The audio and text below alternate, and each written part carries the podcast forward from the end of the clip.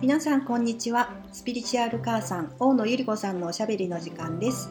私お手伝いのしずちゃんです。ゆり子さんこんにちは。しずちゃんこんにちは。本日もよろしくお願いいたします。よろしくお願いします。はい、えー本日は古代の英知、えー覚醒するための7つの態度のうち前回1をお話しいただきましたのではい。2のお話をお願いしたいんですが。はい。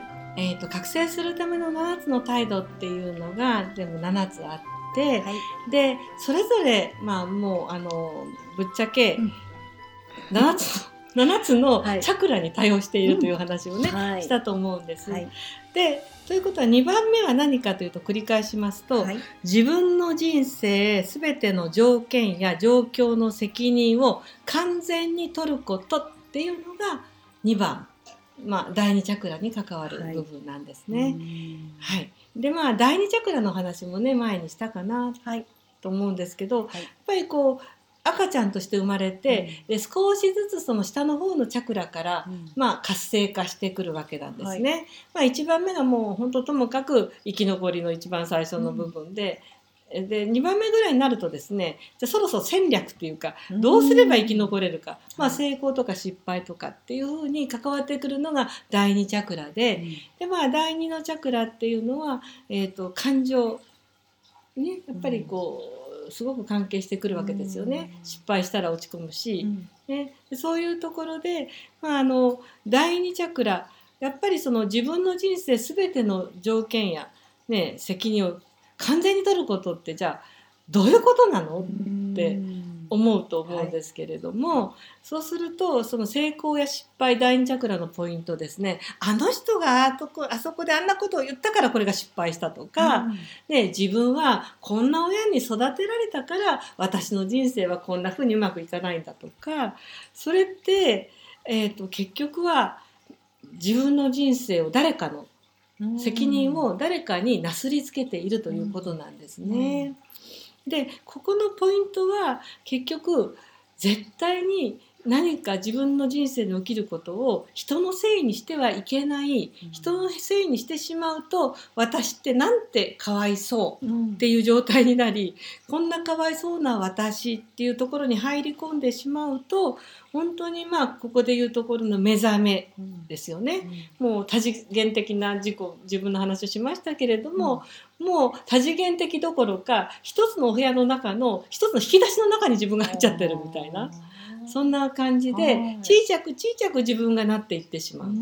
でそれは自分自身が何者かもう、ね、耳たこで言いますけど分け見たまで、私たちが私たちの人生を想像しているクリエイトしているという意味においては、うん。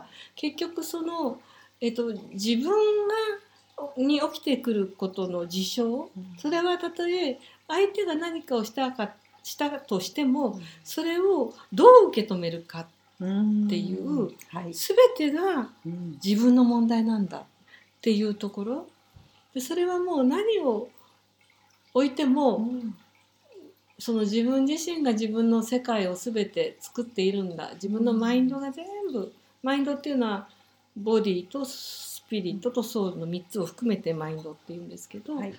まあ、そのマインドが全部作っているんだっていうことになんかその頭だけじゃなくて、もし本当に腑に落ちなかったら一回信じてみてほしいっていうか、うん。そうするとなんかすっごい嫌な人が自分の人生に出てきた時に、もうこいつのせいで仕事場がなんて面白くないんだろうって思った時に、なぜその人がそんなに嫌なのかうん。っていうところを自分がもしその人を自分の世界の中に登場させているならば必ず意味があるっていう。はい。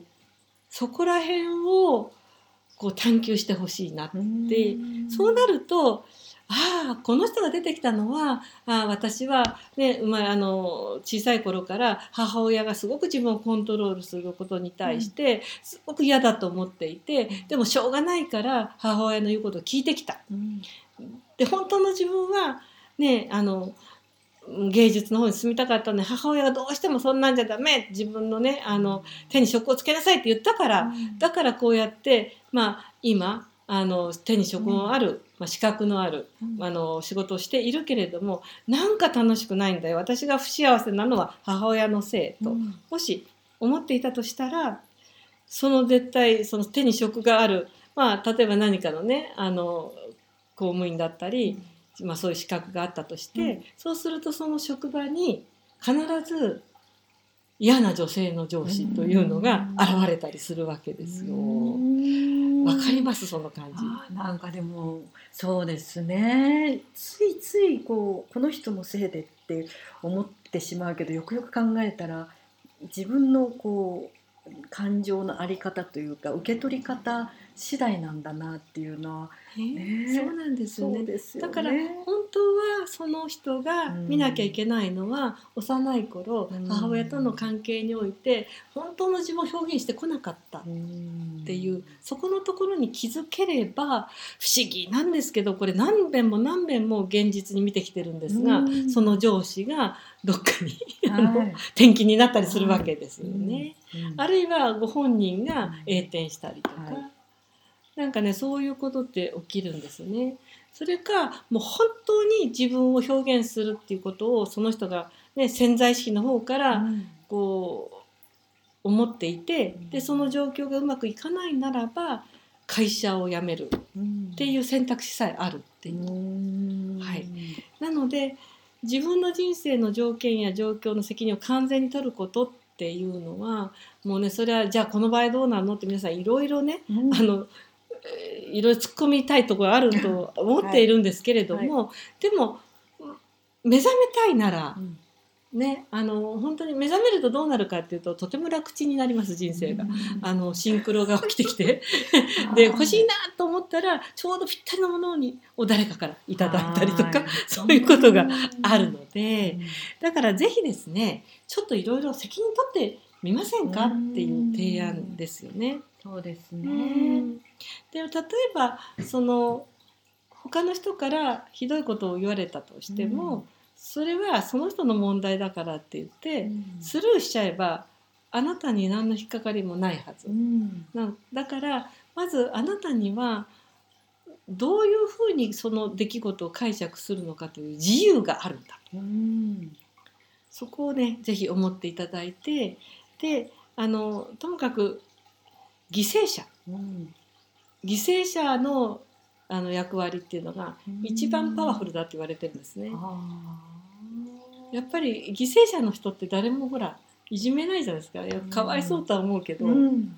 うん。ねなかなかその犠牲者三昧っていうのは、はい。甘い実は甘いおつゆが。そうですあるね。んですよ、犠牲者犠牲者とかなんか悲劇のヒロイン的なものをうんもうやりたくてやりたくて仕方がない時期がやっぱりありましたあね。りましたか？ありました。っていうかあの意識してなかったですけど今思えば、もうあれがやりたくて仕方がなかったんだみたいなオンパレードだった時期が、ははいありました。だからまああの自分が本当にやりたいことっていうか、まあ、これから先は真の自分を生きることしかなくなってくる。うん。他に選択肢はないので、うん。そのためには誰かのせいに自分の体験を誰かのせいにしている以上、うん。おそらくあのなかなかねあの覚醒であったりとか目覚めであったりというところには生きにくいので、目覚める覚醒のための7つの態度、はい。2番目。はい、1番目ははい何でしたか？自分にとにかく優しくする。まあはい。ちょっと多分フレーズ違うと思いますけど 私の理解としては自分にとにかく優しくする。はい。はい。結局あのねよくその優しくつまり自己否定っていうのはよ、えー、と英語で言うとセルフジャッジうん。っていうふうに言いますけれども、ジャッジメントっていうのは裁くっていうことで、うん。裁くっていうのは比較するっていうことでこっちがいいとかこっちが悪いとかうん。比較するということでそれは二元の世界で、うん。今私たちが目指しているのは一元の世界で、い。まあ、いいも悪いも、ね、あのないと。うん。正しい間違いも本当はないんだっていうそこのジャッジメントを手放すということを今しようとしているので、はい。まあ、1番目自分に対して穏やかに優しくってことはセルフジャッジをしないうんっていうことだし、2番目人に対して人のせいにしないってことは他の人たちもジャッジしないっていう、うん。はい。そこに直結しますよね。はい。でもいろいろジャッジしちゃいます。つい。はい。つ私もしちゃいます。このコロナでね、3キロ太った私は自分でジャッジしております。でもこれ誰のせいにもできない、はいコロナのせいにしてはいけませんっていうはい、ははいい、よろしくお願いいたします。責任を取りましょう、はいよろしくお願いいたします。はい、はい、今日もありがとうございました。ありがとうございましたはい、じゃあまた次回楽しみにはいなさってくださ。はいい、ぜひまた聞いてください。はい失礼し失礼います。たします。